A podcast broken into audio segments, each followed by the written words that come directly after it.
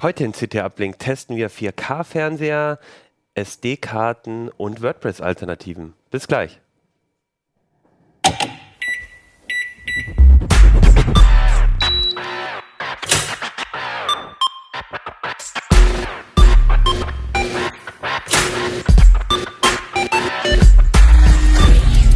CT Uplink.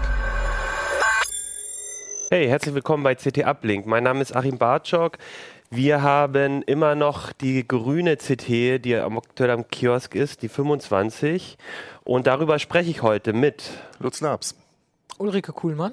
Daniel Berger. Und ihr habt alle drei Sachen mitgebracht. Wir testen die natürlich jetzt nicht hier in der Sendung, sondern wir haben die getestet, haben uns die angeguckt, ähm, haben einen Überblick gegeben in der CT, in der aktuellen. Und das sind nämlich zum einen die SD-Karten, die hat Lutz mitgebracht. Micro SD. Micro-SD-Karten, die allerdings alle mit einem Adapter wahrscheinlich zu einer SD-Karte Ja, umfunktioniert werden können. aber das ist nicht so empfehlenswert. Okay, dazu kommen wir gleich. Wir haben WordPress-Alternativen, die hat Daniel mitgebracht, Genau. Daniel sich angeschaut. Und Ulrike, wir fangen mit dir an. HDR. HDR, viele gucken jetzt kurz vor Weihnachten vielleicht nochmal, ob sie sich einen neuen Fernseher kaufen. Und da gibt es ja so ein paar neue technische Eigenschaften, neue technische Gegebenheiten, die man vielleicht berücksichtigen sollte beim Fernsehkauf. Ja, genau. Also HDR, High Dynamic Range. Kennt man so aus der Fotografie. So Bilder, wo ganz viel Kontrast drin ist. Bei der Fotografie schiebt man immer mehrere Bilder ineinander, damit das funktioniert. Die TVs können das mit einem Bild. Wenn sie es denn können. Es gibt im Augenblick noch nicht gar so viele ähm, Fernseher, die HDR darstellen können. Ähm, das sind im Wesentlichen 4K-Fernseher, also mit der ultra hohen Auflösung. Und natürlich die teuren Geräte. Logisch. Klar, das Neue Technik, neues Geld. Ja. Und das heißt, wenn ich jetzt äh, eine Sendung mir angucke, die ähm, wahrscheinlich dann auch dafür optimiert sein Genau. muss, dann sind die Farben kräftiger oder, oder, oder ist es schwarz, schwärzer oder wie muss ich mir das vorstellen? Also im Grunde genommen beides. Ähm, das ist ein besonders tolles Schwarz, sollte es sein, und ein besonders helles Weiß. Und dazwischen soll es besonders schön aufgegliedert sein. Also so ein, äh, fließende Übergänge, keine, kein Bending und so. Ähm, gute Fernseher kriegen das auch hin. Es liegt dann weniger am Fernseher als an den Inhalten. Du hast gerade gesagt, eine Sendung. Also eine Sendung wüsste ich jetzt nicht, dass es die schon in HDR gibt. Ähm, das sind im Wesentlichen einige äh, wenige Filme, also auf der neuen Ultra HD Blu-ray. Und ähm, man kann Inhalte streamen von Netflix und Amazon. Auch da sind es im Wesentlichen ein paar äh, Serien von den Anbietern und eben diese Filme, die man auch auf der Disc kriegt. Äh, und von den Konsolen. Man kann also in HDR spielen. Das fanden wir eigentlich ganz spannend.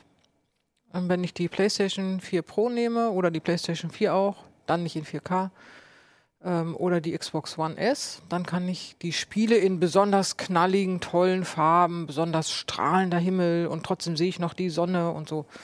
Ähm, kann man das eben an dem HDR-fähigen Fernseher spielen. Man muss also das passende Gerät haben und den passenden Zuspieler. Was, äh, du hast gesagt, die sind jetzt besonders teuer. Ihr habt hier, glaube ich, ab 1000 Euro so. Also wir Das haben ab 1000 Euro, das ist ja eigentlich nicht teuer, denkt man so 1000 Euro, das ist ja noch so, wo man drüber nachdenken kann für einen guten Fernseher. Nun war ausgerechnet der für 1000 Euro auch derjenige, der das HDR eigentlich nicht ordentlich gemacht hat, kann man so sagen. Also ich würde denken, wir haben uns jetzt Geräte äh, vorgenommen, ah, muss man sagen, ab 50 Zoll, die meisten waren 55 Zoll, 1,40 Meter in der Diagonale.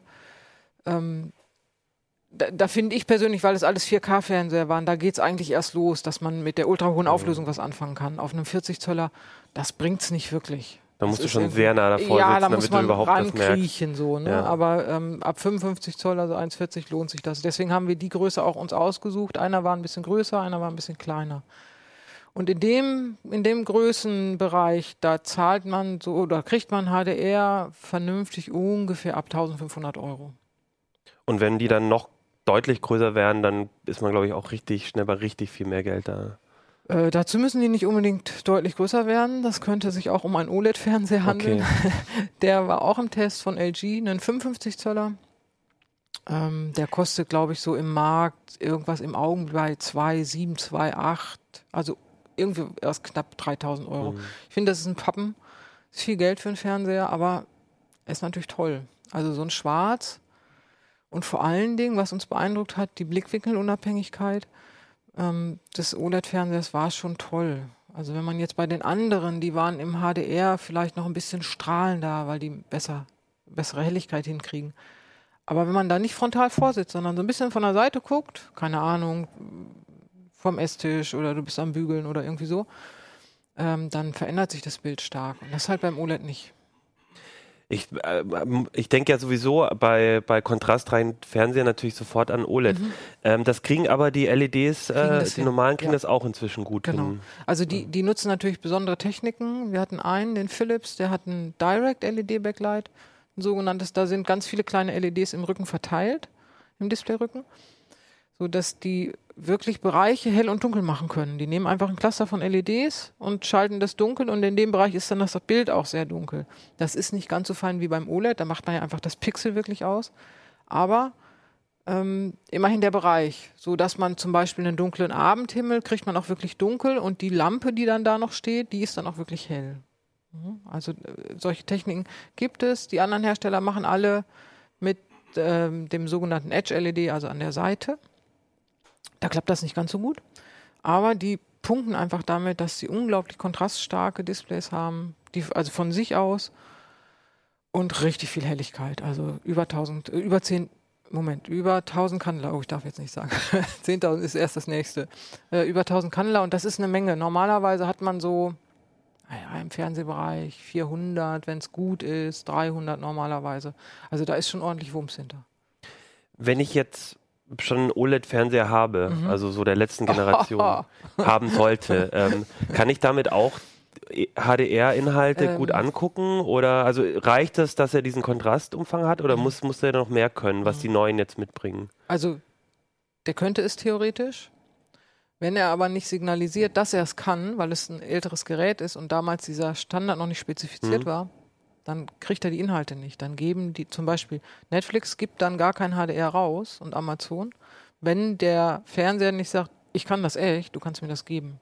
Ja, sonst kriegst du normale 4K-Inhalte zum mhm. Beispiel. Mhm. Dann. Weil die Gefahr ist wahrscheinlich auch, wenn ich jetzt einen normalen Fernseher habe und der gibt mir den HDR-Inhalt, dann sieht das wahrscheinlich nicht dann so gut das, aus. Genau, das haben wir auch äh, uns angeguckt natürlich. Ähm, in, in, schon vorher auch, ähm, dass wir HDR-Inhalte auf nicht HDR-fähigen mhm. Fernsehern.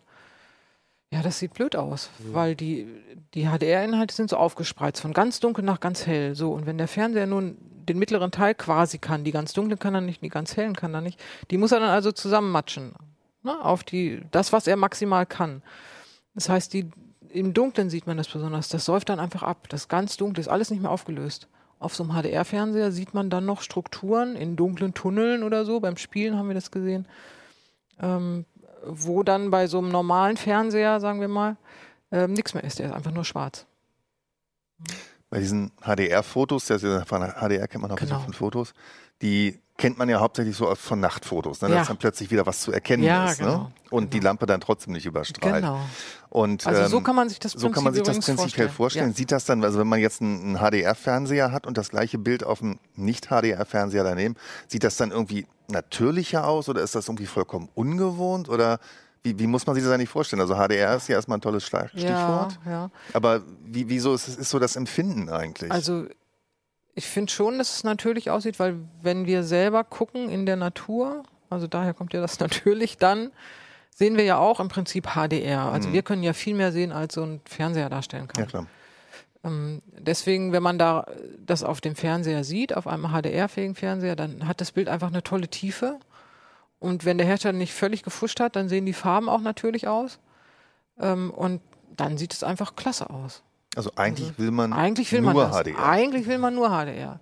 Ich könnte mir auch vorstellen, dass das, mh, hm, das dauert aber noch ein bisschen, dass es dahin geht, dass irgendwann nur noch Sachen in HDR gemacht werden. Also warum nicht? Es ist eine Frage der Rechenleistung, sowohl bei der Produktion als auch bei dem, bei der Wiedergabe und beim Streaming. HDR selber braucht nicht so viel mehr. Mhm. Das ist zwar mit 10 Bit, aber die äh, komprimieren das relativ gut. Ähm, aber die Anforderungen sind relativ hoch an die Geräte. Und da das im Augenblick noch so wenig Geräte halten, sehe ich nicht, dass wir jetzt irgendwie auf einmal zigtausende von HDR-Inhalten kriegen.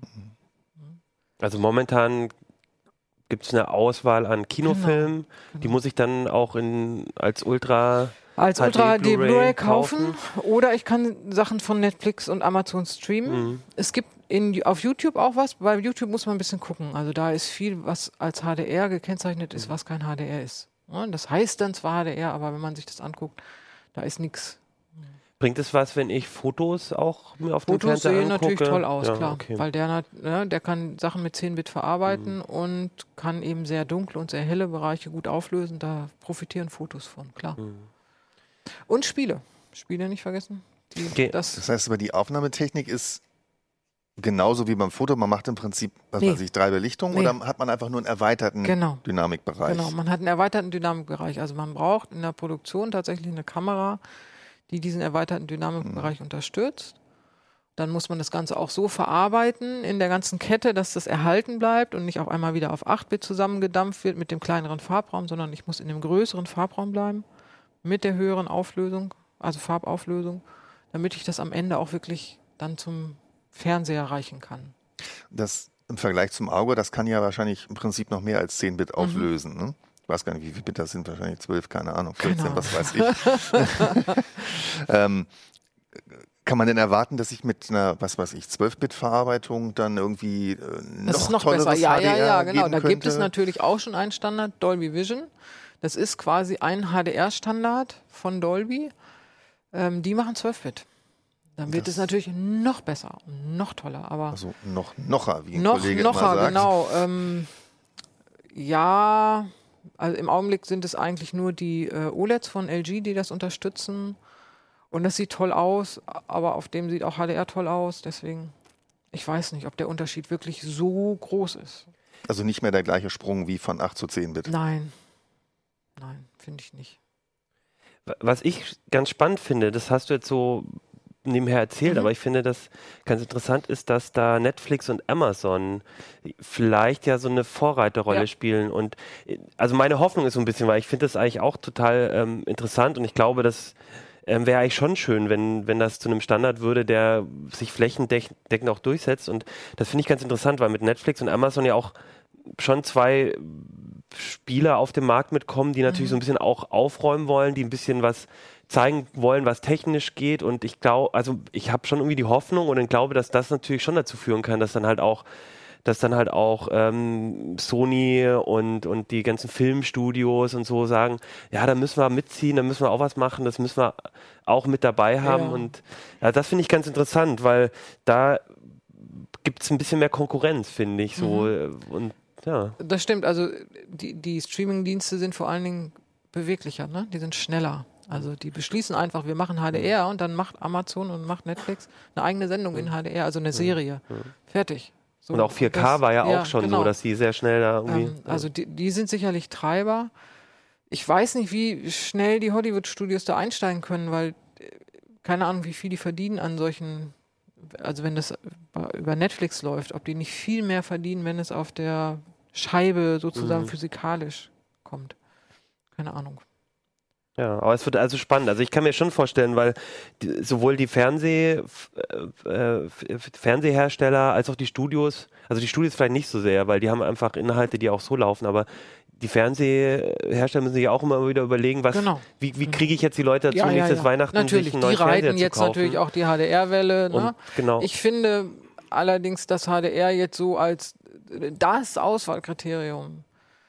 Es, ich denke, es ist eins von vielen. Es reicht mhm. nicht als alleiniges. Ich will jetzt unbedingt einen HDR-Fernseher und alles andere ist mir egal. Also damit tue ich mir keinen Gefallen. Ich Zumal wahrscheinlich, weil der Inhalt, du meinst ja, es gibt ja auch noch genau, nicht so viel Inhalte. Es gibt noch nicht so viel Inhalte und ob der Fernseher dann in zwei Jahren auch noch den Standards entspricht, die dann da sind, das muss man mal gucken.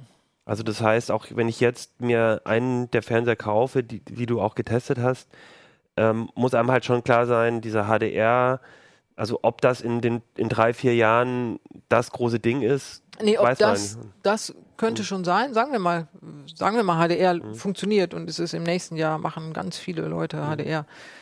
Aber ob dann der Fernseher noch den Standard hält, der dann gilt, mhm. HDR entwickelt sich auch weiter. Das wissen wir nicht. Und du hast ja auch gesagt, den Dolby Vision Standard, genau. der nochmal anders, das ist zum Beispiel nur der, LG, genau. der das. Und das heißt, wenn ich eine andere kaufe und dann setze ich Dolby Vision dann doch eher als so der große dann, Standard durch. Okay, dann hat man sowieso gelost, klar. Ja. Ähm, aber es kann eben auch sein, dass jetzt ist es HDR 10 ähm, das hat ein das paar Nachteile, das ist der andere, also das ist ja. der eigentliche, den die meisten. Hersteller unterstützen. Auch LG übrigens, ne? Mhm. die machen nur zusätzlich Dolby Vision. Und HDR10 entwickelt sich weiter. So, und wir rechnen eigentlich damit, dass in zwei Jahren HDR10 sich so weiterentwickelt hat, dass die Fernseher, die heute HDR10 machen, dann das neue HDR nicht mehr richtig unterstützen. Ob man das dann per Software nachschießen kann, das wissen wir nicht. Mhm. Ja, klar. Also, also, also das ist, ist ja immer, das ist wie im PC-Bereich. Du kaufst ein Gerät irgendwie und zwei Jahre später, also das ist ja eigentlich noch viel schneller. Ähm, tja. Kann man jetzt denn empfehlen, überhaupt schon so ein Gerät zu kaufen? Ach, also die Geräte waren schon toll, die das können. Das muss man schon sagen. Die sind ja auch das so gute Fernseher. Genau, also da, ganz genau. Deswegen meine ich, dass HDR alleine nicht reicht. Also das ist eins von vielen Auswahlkriterien. Und wenn man einen guten 4K-Fernseher kauft, kriegt man HDR dann mit. So kann man es vielleicht sagen. Mhm. Ne? Also wer sich jetzt entscheidet, einen guten 4K-Fernseher zu kaufen, der kauft auch einen HDR. Okay. Gut, ich würde sagen, dann den Rest und welche Geräte dann auch wie gut abgeschnitten haben, nochmal im Detail, ein bisschen hast du ja schon was erzählt, mhm. ist im Heft und ich würde sagen, da müssen wir dich einfach in zwei Jahren nochmal einladen, wenn wir dann... Ob dann die, äh, HDR 12 kommt. Ja, und dann so. gucken wir mal, ob welcher von den Fernsehern das dann noch unterstützt, die, die wir ja, genau, jetzt getestet haben. Genau. Ja, sehr schön. Ähm, mir fällt gar keine gute Überleitung ein zu den WordPress-Alternativen. Ähm, auf deswegen sage ich jetzt, könnte man doch auch eine Webseite darstellen. Zum Beispiel. Ja. Auf, weil es ein Smart Die TV Smart TVs können auch Webseiten darstellen. Ja. Und die müssen ja nicht immer mit WordPress gemacht sein. denn Daniel, du hast dich ähm, zwar auch mit WordPress, aber vor allem auch mit den vielen Alternativen auseinandergesetzt. Und mhm. ähm, ich habe auch eine kleine Webseite, die ich jetzt vor kurzem auf WordPress umgestellt habe, weil ich vorher mit Textpattern, einem ganz oh, damals ja. total tollen äh, Blog-System gemacht habe und inzwischen benutze es aber, habe ich das Gefühl, keiner mehr. Und ich benutze es noch für meine Website. Ah, ja, okay. Und jetzt habe ich endlich mich dazu entschlossen, WordPress zu nehmen und jetzt schreibst du in der CT, dass das vielleicht gar nicht die beste Lösung war. Vielleicht eventuell. nicht, das stimmt. Ähm, für einen Blog ist es, glaube ich, immer noch eine Top-Lösung. Also wenn du einen Blog aufsetzt, ist es sicherlich nicht verkehrt. Ähm, aber es gibt eben auch äh, interessante Alternativen, die vielleicht besser zu dem passen, was du vorhast. Ähm, die schneller sind, schlanker sind, vielleicht auch sicherer sind oder komplexer sind. Das möchte man ja vielleicht auch. Gerade wenn man mit mehreren Leuten was macht, eine Firmenwebsite mit verschiedenen Rechten, die die Autoren haben, dass nicht jeder alles kann und so weiter, dann äh, sind die anderen Content-Management-Systeme eigentlich die bessere Wahl hm. als WordPress. Man hat so ein bisschen das Gefühl, es gab so eine Entwicklung, dass WordPress bei ganz vielen, an ganz vielen Stellen ähm, inzwischen benutzt wird, so als yep. schnelle Lösung. Also ich kenne das halt auch so, ne? Du hast irgendwie ein bisschen Verein oder so und früher hast du da halt den Leuten irgendwie versucht zu erklären, wie man jetzt Typo 3 macht ja, oder ja. so und heute sagst du halt deinen Volleyballmannschaft oder was ich, äh, ehrenamtliches Engagement oder so, ach komm, mach einen WordPress-Blog und dann reicht es schon. Ja. Aber da kommst du natürlich dann doch irgendwie an die Grenzen, auch mit WordPress. Ähm, ich denke, für einen Verein kann es durchaus ausreichen. Und das Tolle an WordPress ist halt, dass es schon viele fertige Vorlagen gibt, mhm. Designs gibt, Plugins gibt und es ist super schnell alles eingerichtet und online einfach. Ähm, aber wenn man dann zu viele Plugins hat und die nicht aktuell hält, dann ist es wieder ein äh, Sicherheitsrisiko auch, dann ist die Seite vielleicht langsam und so weiter. Ähm, und wenn man dann andere Lösungen sich vielleicht anguckt, wie Joomla zum Beispiel, ähm, was für solche Sachen vielleicht auch ganz gut geeignet ist, äh, eine Vereinswebsite, äh, dann wäre das vielleicht die bessere Lösung gewesen. Aber es kommt auch immer darauf an, ähm, womit man sich schon auskennt, weil wenn man sich mit WordPress super auskennt, dann geht es natürlich noch schneller und man weiß, wo alles ist. Und wenn ich jetzt was Neues nehme, muss ich mich wieder auf neue Sachen ja, einschießen, neue Sachen lernen und so weiter. Deswegen muss man immer sehen. Wie ist denn das? Also wenn ich jetzt zum Beispiel, also nehmen wir mal das Beispiel mit dem Verein. Ähm, bei mir bleibt immer da haften, dass das damals, also als so mit Typo 3 oder, oder Joomla auch mhm. vor, vor, ich, meine Erfahrungen sind also ein paar Jahre alt, ähm, dass ich immer das Gefühl hatte, als derjenige, der das aufsetzt, habe ich dann schon, muss ich mich stärker damit auseinandersetzen. Aber ich hatte auch immer das Gefühl, dass der Nutzer sich auch relativ viel damit auseinandersetzen ja. muss. Ist das jetzt auch noch so oder kann man, wenn man ein gutes, so ein komplexeres System hat, zumindest diese Komplexität vom, vom Nutzer ganz gut ähm, fernhalten, dass der sich halt einfach die Texte da schreibt und äh, sich da keine Gedanken machen muss? Ich glaube, dass Joomla und gerade Typo 3 immer noch komplexer sind, was das betrifft und dass es äh, wirklich Einsteigern oder Leuten, die jetzt gar nichts mit HTML oder sowas zu tun haben, sind bei WordPress dann doch äh, ja schneller äh, eingewöhnt, würde ich sagen, weil viele Sachen da wirklich einfach sind und das spricht ja auch die Leute an, gezielt, dass äh, die nicht so das Fachwissen haben. Aber bei den anderen ist es halt auch eine Sache der Gewöhnung. Und wenn man den Leuten einmal zeigt, wo was ist, dann ist es vielleicht auch einfacher. Ähm, das geht dann auch. Und Typo 3 zum Beispiel ähm, hatte ich auch länger nicht mehr installiert und ich war ganz überrascht, wie schön das eigentlich geworden ist. Also die ganze Verwaltung und wie übersichtlich das geworden ist. Ja, also sicherlich kann man sich auch daran gewöhnen, wenn es äh, jemand den Leuten erklärt. Und es ist vielleicht nicht mehr ganz so kompliziert, wie, wie, wie manch einer das in Erinnerung hat. Also man muss genau, sich vielleicht einfach ja. nochmal trauen und sagen, jetzt zwei, drei Jahre ja. später, guckt es euch nochmal an, weil da hat sich auch viel getan. Genau, und es gibt ja so ganz simple Systeme wie Kirby zum Beispiel, mhm. ähm, die auch super einsteigerfreundlich sind und die auch äh, schnell eingerichtet sind. Und da brauche ich nicht mal eine Datenbank und das vereinfacht die ganze Sache nochmal mehr. Ja. Ähm, also das äh, Kirby ist, ist auch eher sowas fürs Blog oder auch kann durchaus ja, für eine Vereinsseite. Vereinsseite geht auch, Blog. Und dann, genau. das, das ist ohne Datenbank. Das heißt, genau. dann habe ich es auch vielleicht, muss ich nicht so einen teuren ähm, Tarif bei meinem Hoster nehmen. Richtig, ja. Und wie, wie funktioniert das genau? Wie muss ich mir das vorstellen? Der legt die äh, Daten halt einfach in Textdateien ab. Also ich kann auch, wenn ich Lust habe, äh, direkt in den Textdateien meine Texte schreiben. Auch auf meinem lokalen Rechner kann das alles hochladen. Ich kann die komplette Seite auch, wenn ich Lust habe, äh, ja offline bauen und den ganzen Ordner schiebe ich hoch und dann ist die Seite online. Aber ähm, es gibt auch eine Verwaltung, ein Backend, das ich installieren kann und dann ist das wie bei WordPress und den anderen, dass ich im Browser direkt meine Texte äh, ja verändern kann. Genau. Und auch mit Nutzerverwaltung. Genau. Also kann ich dann auch Autoren haben und einen Admin Richtig. und so, ja. Genau, das geht da auch. Ist alles sehr schön äh, übersichtlich und schlicht und ja, das ist auch sehr attraktiv dann, wenn man äh, nicht so viel braucht, auch einfach, ne? An Funktionen. Das Wichtigste bei so einem äh, CMS, denke ich mir, ist ja immer, ähm, wenn man gar keine Ahnung hat, wie man das einrichtet, ja. wie. Und ich glaube, WordPress ist ja eins der Blogs, die oder der eins der CMS, ja. äh, die viele Provider schon quasi entweder vorinstalliert haben oder eben die man mit einem Klick dann installieren kann, so eine Web-Oberfläche da von. Ja, genau. Das ist ganz cool bei den Hostern, bei den meisten, dass die diese Einklick-Installation haben. Ähm, was auch cool ist, um die Sachen einfach mal auszuprobieren, weil Joomla gibt es oft, Drupal und Typo 3 und die ganzen Standardsachen, die es noch gibt, kann man sich auch installieren, ganz schnell und eben auch wieder entfernen lassen, wenn es einem doch nicht gefällt. Ja, und WordPress sowieso bei WordPress ist die Installation an sich eigentlich äh, super easy. Also und was ist mit diesen anderen, also mit dem kleinen, was du jetzt eben noch genannt hattest, das muss man dann eben selbst irgendwo herladen und äh, genau. kurz mal da irgendwo installieren. In welchen Sprachen sind die Dinger geschrieben? Ähm, vor allem PHP ist das. Ich glaube alle, ja alle sind in PHP, also das ist so die Sprache. Mhm. Und die meisten brauchen halt eine MySQL-Datenbank, bis auf Kirby. Aber das ist ja inzwischen auch Standard bei den Webhostern. Also das, die laufen eigentlich alle irgendwie. Typo 3 braucht vielleicht ein bisschen mehr, so RAM zum Beispiel. Das kann dann sein, dass es bei meinem günstigen, bei einem günstigen Webhosting-Paket nicht ganz so rund läuft, aber ähm, WordPress läuft überall und die, die ganzen anderen eigentlich auch. Genau. Mir fällt immer bei WordPress und diesen Einklick-Installationen auch ein, ähm, also mir ist es halt auch schon mal auf die Füße gefallen, weil ich dann halt irgendwie mal zum Ausprobieren installiere ich mir eins, ja. dann äh, liegt es aber darum, weil ich dann doch die Idee, die ich damit hatte, irgendwie nicht weiter fortführe, dann update ich es halt auch nicht mehr yep. und dann äh, kommt dann irgendwann die Mail von meinem Hoster, dass da irgendwie äh, irgendwelche Lücken ausgenutzt werden. Also das ist ja schon ja. nochmal, so diese Einfachkeit verleitet ja auch dann einem, mhm. also man muss das dann halt auch wirklich immer deinstallieren und wirklich Richtig. rausnehmen aus seinen aus seiner Datenbank, ja. aus, seinen, aus seinem, von seinem Hoster, weil ähm, WordPress ist halt schon noch so mit, also eins der beliebtesten Ziele, habe ich das Gefühl, im, im Netz. Klar, ja. Es ist halt der Marktführer, es ist das weit verbreiteteste mhm. Content-Management-System und für Hacker natürlich dadurch ein attraktives Angriffsziel und deswegen sollte man echt aufpassen. Gerade auch Plugins von Drittanbietern, dass man die mal aktuell hält, ja. Und es ist blöd, wenn man dann zehn Installationen rumliegen hat, wobei WordPress ja auch eine Auto-Update-Funktion hat, aber die kann ja aus Gründen auch nicht funktionieren. Also klar, man sollte. Also bei mir hat das immer nicht so gut funktioniert. Das heißt aber, ja. die, ähm, die CMS, die vom Hoster angeboten werden, muss man die dann auch trotzdem noch selbst aktualisieren oder macht der dann irgendwas? Ähm, das ist, kommt auf den Hoster an. Manche bieten das an, dass sie sich komplett kümmern und äh, der Nutzer sich zurücklegen kann.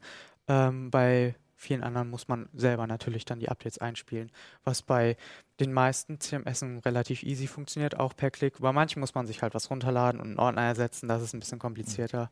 Ja, also generell also, muss man schon selber noch drauf achten. Gibt es denn irgendeinen so Tipp für jemanden, der sagt, ich will das Ding nur einmal aufsetzen und mich dann nie wieder darum kümmern? Das ist schwierig. Also nie wieder drum kümmern. Hm. Dann könnte man vielleicht ein sehr obskures Content-Management-System nehmen, was niemand benutzt, dann ist es nicht so ein attraktives äh, Ziel für Hacker, aber trotzdem, so. Sicherheitslücken sind halt immer ein Problem und deswegen, ich glaube, man muss sich schon regelmäßig drum kümmern. Mhm. ab und zu mal nachgucken, was da so vor sich was geht. Ist, was bedeutet ab und zu? Was ist deine Einschätzung? Also bei WordPress sollte man wirklich ähm, Wöchentlich? Sehr, monatlich? Vielleicht monatlich okay. ungefähr. Also da passiert halt auch viel und es gibt oft Updates und mhm. ähm, das ist halt gut, weil es weiterentwickelt wird. Da ist eine Community dahinter, was ich auch möchte, ne? dass es neue Funktionen gibt und so weiter. Mhm. Und das ist bei allen vorgestellten Content-Management-Systemen auch so, dass eben äh, sehr viel weiterentwickelt wird. Es gibt eine Community, die ich auch fragen kann, wenn ich ein Problem habe, was ganz toll ist. Ähm, ja, und solche Sachen. Aber diese Update-Geschichten und so, das ist natürlich im Artikel auch erwähnt. Ja, natürlich. Ja. ja. Wenn ich jetzt, sag ich mal, so ein fortgeschrittener Bastler, Webbastler oh, ja. bin, der halt, also der sagt zu so WordPress, klar, mit Plugins und mit Themes kann man viel zusammenklicken, aber eigentlich möchte ich schon noch viel selber machen. Also ja. auch ein bisschen in den Code reingucken, pushen, ähm, das CSS mir selber vielleicht zusammenschreiben und so.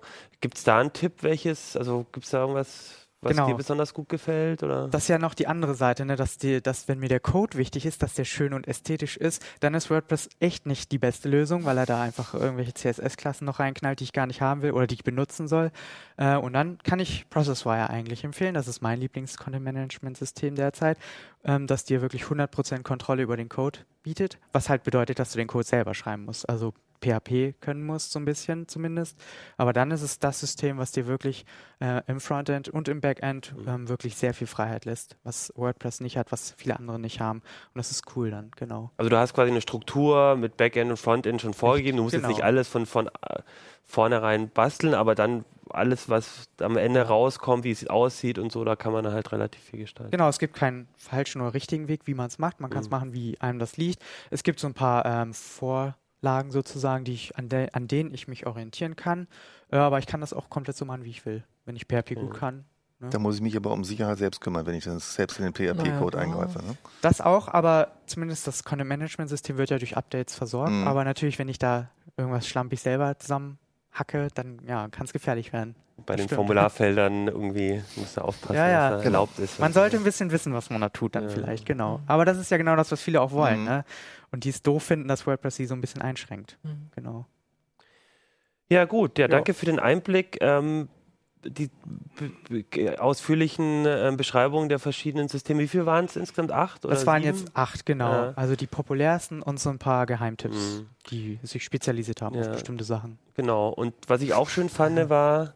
Ich habe die perfekte Überleitung für dich. Acht. Und ich habe auch acht Karten getestet. Ah, okay. Ah, aber ich wollte noch eine Sache sagen, nämlich, okay. was ich auch sehr schön fand, ihr habt noch einen Artikel auch mit im Heft, äh, wie man das selber ein bisschen ausprobieren ja, kann. Richtig. Also wie man auf dem, auf dem Rechner erstmal das nicht gleich ähm, rausspielen genau. muss und äh, möglichst easy diese verschiedenen Systeme auch ausprobieren kann. Das fand ich ganz gut. Genau, das ist der, der dritte mhm. Artikel, der einfach zeigt, was, wie kann ich die ausprobieren äh, auf dem eigenen Rechner oder mhm. vielleicht sogar schon online äh, oder einfach ganz schnell im Browser. Also die bieten ja auch Demos an, die verschiedenen Hersteller. Genau, und das beschreibt der Artikel ganz gut.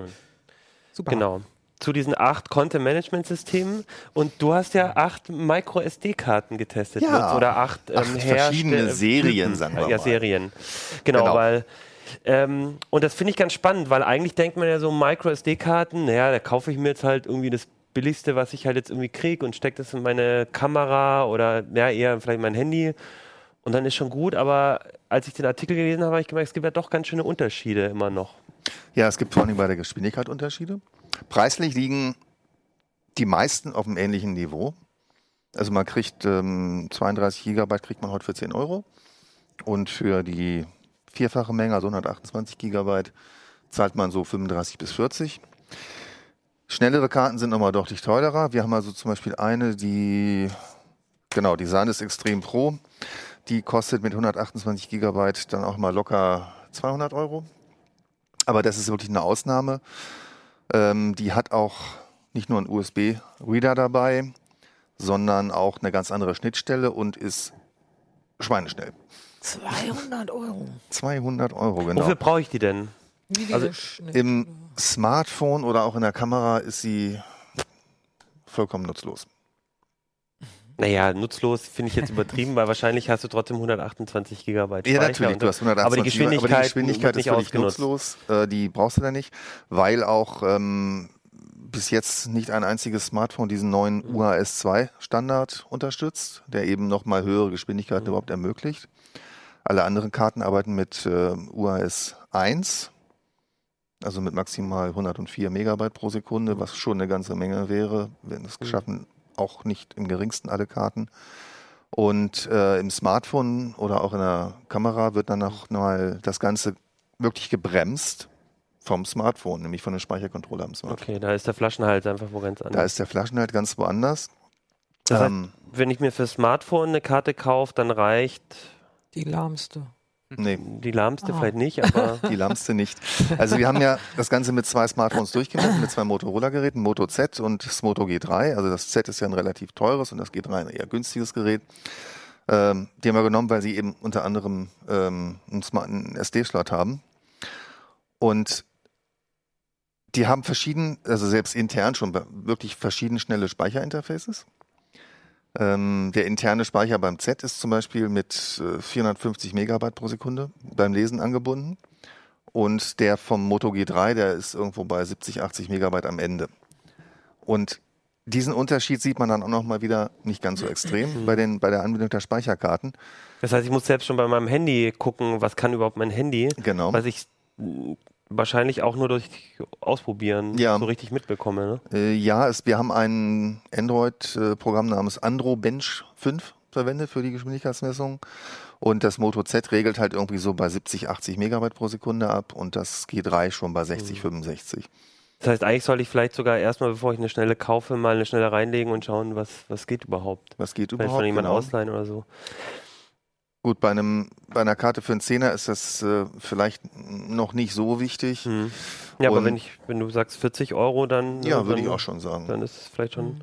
Wobei die natürlich auch noch wieder teilweise Geschwindigkeitsunterschiede haben von, von 32 zu 128 Gigabyte. Achso, das heißt, auch wenn ich jetzt vom selben Hersteller eine 32 oder eine 128 genau. kaufe, kann es auch wieder Unterschiede Richtig. geben. Richtig. Puh, da muss ich ja doch irgendwie den Artikel lesen. Den Artikel lesen, ja. ähm, es gibt ja diese ähm, Standards, die auf den Karten auch draufstehen, oh, also, ja. äh, diese mhm. Klassen.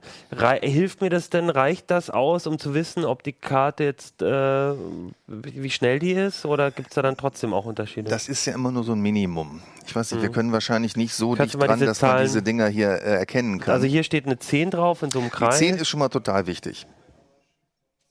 Ne, warte mal, ich versuche mal eine zu nehmen. Nehmen wir mal die. Und dann können wir versuchen, dann noch ein bisschen näher dran zu gehen. Das nee. wird wahrscheinlich nichts. Oben auf der Also hier steht es zumindest drauf, ja. ja genau. Da ist jetzt so eine also 10 so eine. So ja. eine Zahl, 4, 6 oder 10 ähm, oder auch, ach nee, 8 gibt es nicht. Ähm, Im Kreis ist eine Geschwindigkeitsangabe 4, 6 oder 10 Megabyte pro mhm. Sekunde beim Schreiben. Das ist eine Mindestgeschwindigkeit, die die Hersteller garantieren. Aber das schaffen die ja eh alle, oder? Zehn. Das schaffen die. Und das reicht auch für die meisten Anwendungsfälle mhm. völlig aus. Wenn man natürlich überlegt, der, das Motorola Z könnte auch bis mhm. zu 60, 70 Megabit mhm. pro Sekunde schreiben, dann bremst das natürlich schon aus. Und was ja auch ganz wichtig ist, heute bei Android, die meistens werden die Karten ja nicht mehr einfach nur so als externes Speichermedium mhm. eingebunden, sondern als interner Speicher. Mhm. Das heißt, man hat irgendwie als Benutzer und auch für das System ist das ein großer Speicherbereich und man weiß also eigentlich gar nicht, wo diese Daten hingeschrieben werden. Und wenn man jetzt irgendeine, was weiß ich, eine, sich eine Datenbank auf dem Handy installiert und da wirklich mit vielen Daten arbeitet, dann wird natürlich so eine langsame Speicherkarte das System ganz massiv ausbremsen. Weil sie eben, ja, im Vergleich zu dem Moto Z zum Beispiel mit 450 Megabyte nur mit 10 Megabyte mhm. pro Sekunde liest, dann macht das keinen Spaß. Brauche ich denn, also auf dem Handy, also ich überlege jetzt die ganze Zeit, also auf dem Handy brauche ich ja, würde ich jetzt mal sagen, oder in der Kamera auch, vor allem dann eine schnelle Anbindung, wenn ich sehr hoch auflösen konnte, also ein 4K-Video zum Beispiel.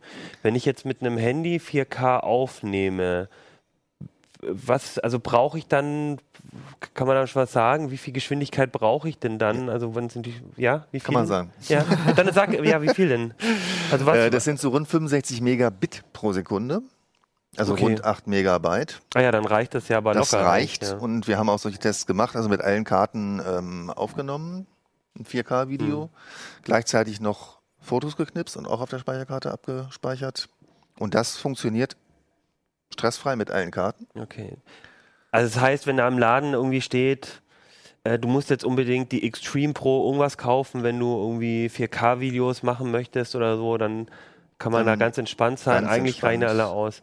Ich habe das ja hier gesehen bei der Extreme Pro, da war, ist ja eine Drohne auch mit drauf. Also da scheint dann irgendwie noch eine Anwendung, aber das ist ja auch nur eine 4K-Kamera letztendlich. Mhm, Ähm, genau. also letztendlich ist wahrscheinlich selbst für die. Also nochmal zurück zu Ja. der, wofür brauche ich die dann? Das habe ich mich auch schon gefragt. Also Ich eigentlich. dachte, jetzt kommt's irgendwie. Also das heißt eigentlich, selbst wenn du eine Drohne mit 4K Kamera hast oder so, wirst du mit den anderen in der Regel auch du mit vollkommen den- durchkommen. Mit den meisten. Ja. Mit den meisten. Also man muss ein bisschen vollkommen darauf achten, dass ein paar ein bisschen. Es gibt ein paar, die sind sehr langsam. Hm. Halten die denn nicht ihre Spezifikationen? Doch. So, die, die zehn versprechen, halten also mindestens 14. Okay. Aber das reicht dann halt schon nicht mehr für, 4K-Video. für 4K-Videos Doch. unbedingt. Das reicht gerade ja noch so eben. Aber gerade eben so. Ja, genau. Ähm, und für den gleichen Preis kriegt man ja auch schnellere Karten. Also warum soll ich eine langsame nehmen? Okay. Aber also deine Empfehlung ist letztlich vielleicht von den, wenn man jetzt im Test guckt, gab es so ein paar, die besonders günstig waren, die aber dann doch ein bisschen langsamer. Im Mittelfeld gab es so ein paar, die immer noch ein ganz gutes Preis-Leistungsverhältnis Genau. haben. Und die teuren, momentan brauche ich diese Geschwindigkeiten eigentlich für nichts. Und es und in vielen Geräten nutzt es mir noch nicht mal Es was. gibt natürlich eine Möglichkeit. an- Du kannst natürlich ähm, am PC dir irgendwie vor deiner Urlaubsreise mal super flott ein paar hundert Megabyte, Gigabyte ähm, Daten auf die, auf die SD-Karte schaufeln und, und äh, dann hast du genügend Content dabei, um eine Urlaubsreise zu überstehen. Aber selbst dann muss der natürlich auch, gibt es USB-Standard und so, da muss der auch Das reicht. bei der USB, ja? Ja, ja, das reicht. Okay. Also USB 3. Gehen Ja, USB 3, aus, dass ja, wir USB natürlich. 3 jetzt so langsam als Standard ansehen. Ist auch der Adapter, ja? Der Adapter kann auch USB 3, genau. Mhm. Und diese Karte, also die, die Extreme Pro von ähm, Sandisk, die schafft tatsächlich irgendwie so rund 250, 260 Megabyte pro Sekunde beim Lesen.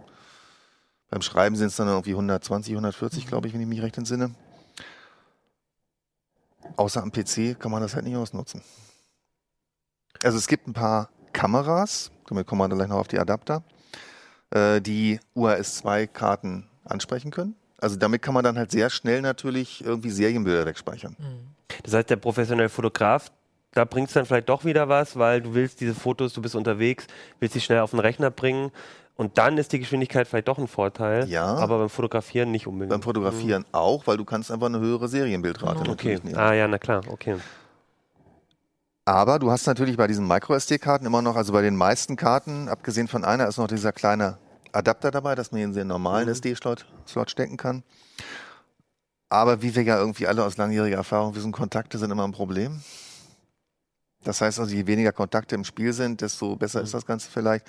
Es gibt also Kollegen, die jetzt sagen, ich benutze keine Adapter mehr. Ich mache das nicht mehr, weil da habe ich irgendwie Stress mit gehabt, da sind mir Karten ausgefallen, da sind mir sogar Daten verloren gegangen.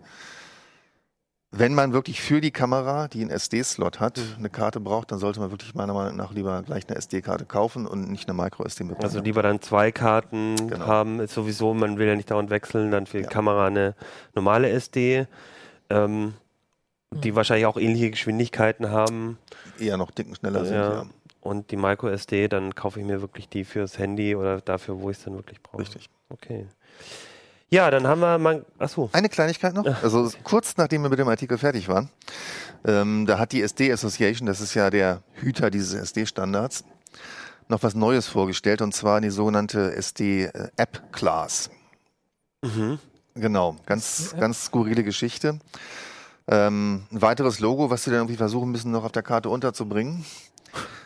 Die sollen also eine ähm, bestimmte Anzahl an IO-Operationen pro Sekunde, und zwar im, im, äh, bei zufälligen Zugriffen, IOPS Mhm. kennt man vielleicht nur von SSD-Tests, ähm, schaffen.